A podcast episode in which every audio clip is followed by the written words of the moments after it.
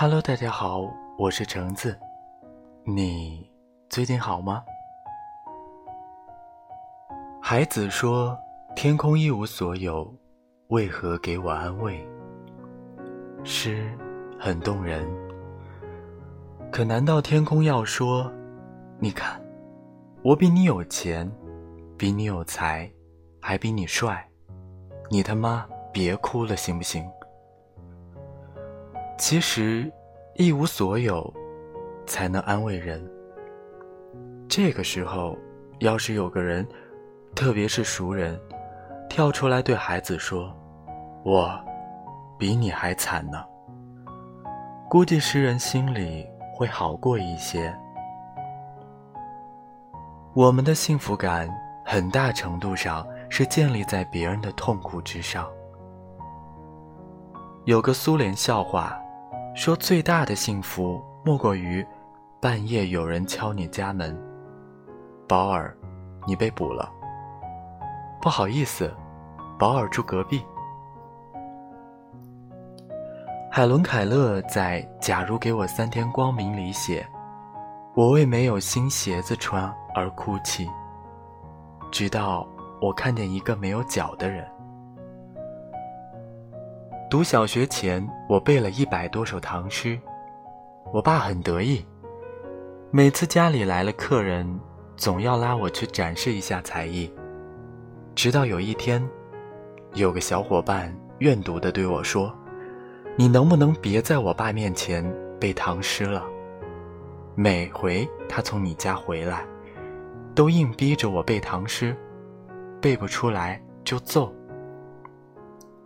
我有点愕然，因为他爸爸特别和蔼，好像很喜欢听我背诗的样子，还一个劲儿鼓掌，要求再来一首。年幼的我没有看出来，那笑容背后藏满了不甘和失落。小时候都做过这样的事吧？考完试。一帮小孩叽叽喳喳凑在一起对答案，听到别人错了一题，心里偷偷的乐；要是自己做错了，就巴不得所有人都做错。偶尔我会故意报错几题，这时有人惋惜的对我说：“哎呀，好可惜呀，这道题你应该会做的呀。”后来他们就不理我了。转而找成绩更差的人对答案，很阴暗吗？很绝望吗？可我们本来就是这样自私虚伪的生物啊！有一次，母亲的一位老同事来家里做客，聊起一位共同的朋友，那位同事一下子来了劲，追着母亲问：“听说他的两个小孙女，一个心脏不好。”另一个眼睛有问题，是不是？是不是啊？母亲看见他急切的表情，不由得反感，便推说自己不知道。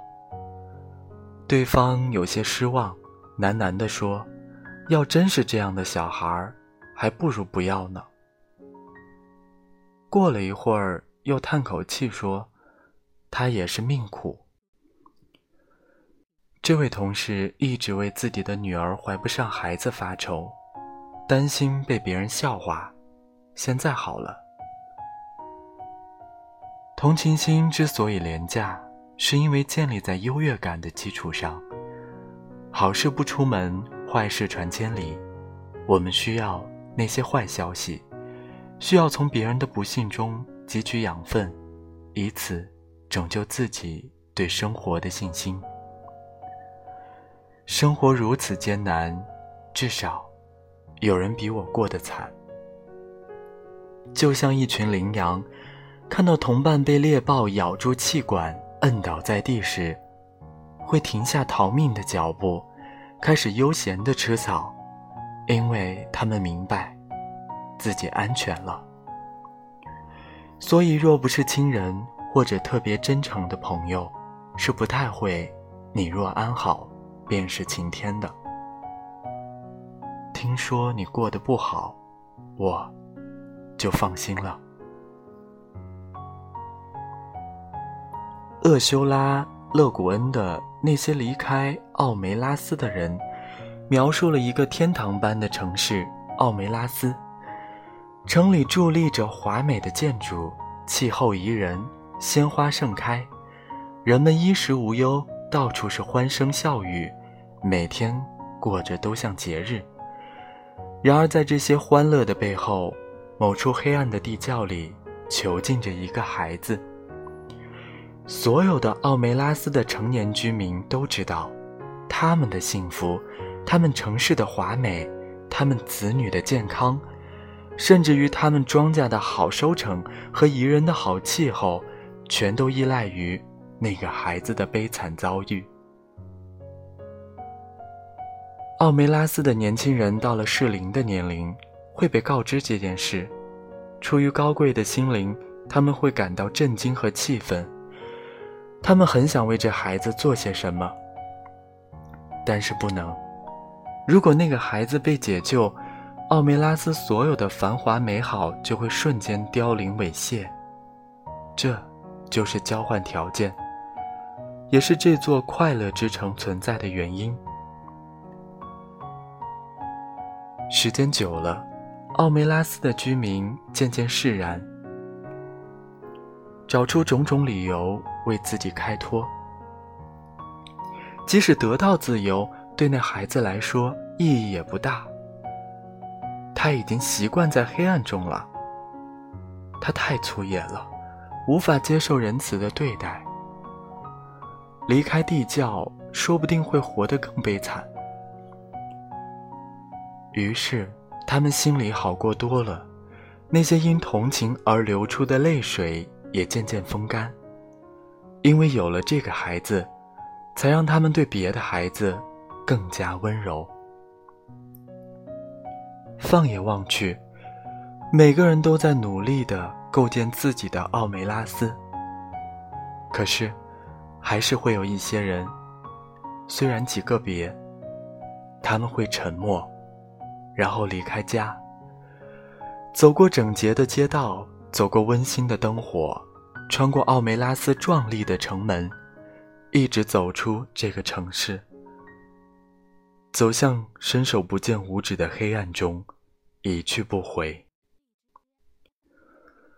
我没有勇气追随他们的脚步，也不知道他们将要去什么地方。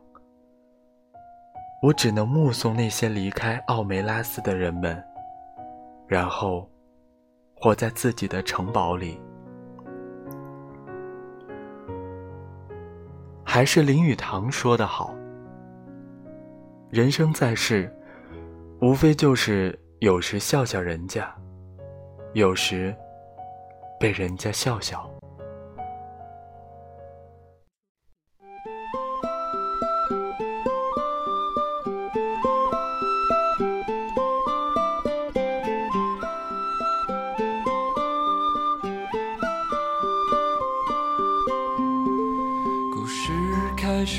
前，最初的那些春天。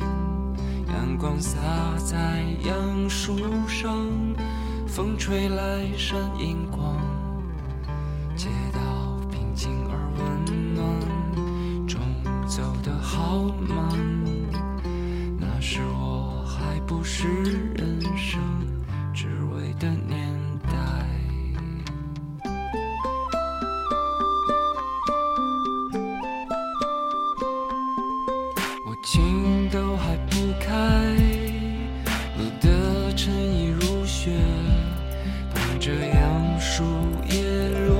下，眼睛不眨，心里想有一些话，我们先不讲，等待着那将要盛装出场的未来。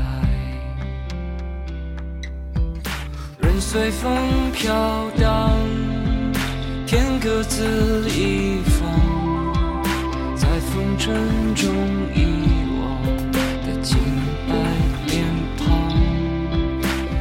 生多勉强，此身越重阳，轻描时光。